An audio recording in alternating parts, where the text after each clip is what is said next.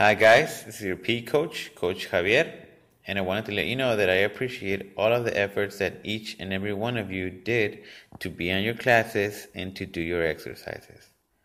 I know it has been a rough year, a very difficult one with all this uh, social distancing and working online.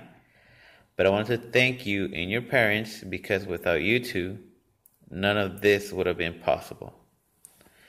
Thank you for being part of this virtual Dolphins. And last but not least, on three guys.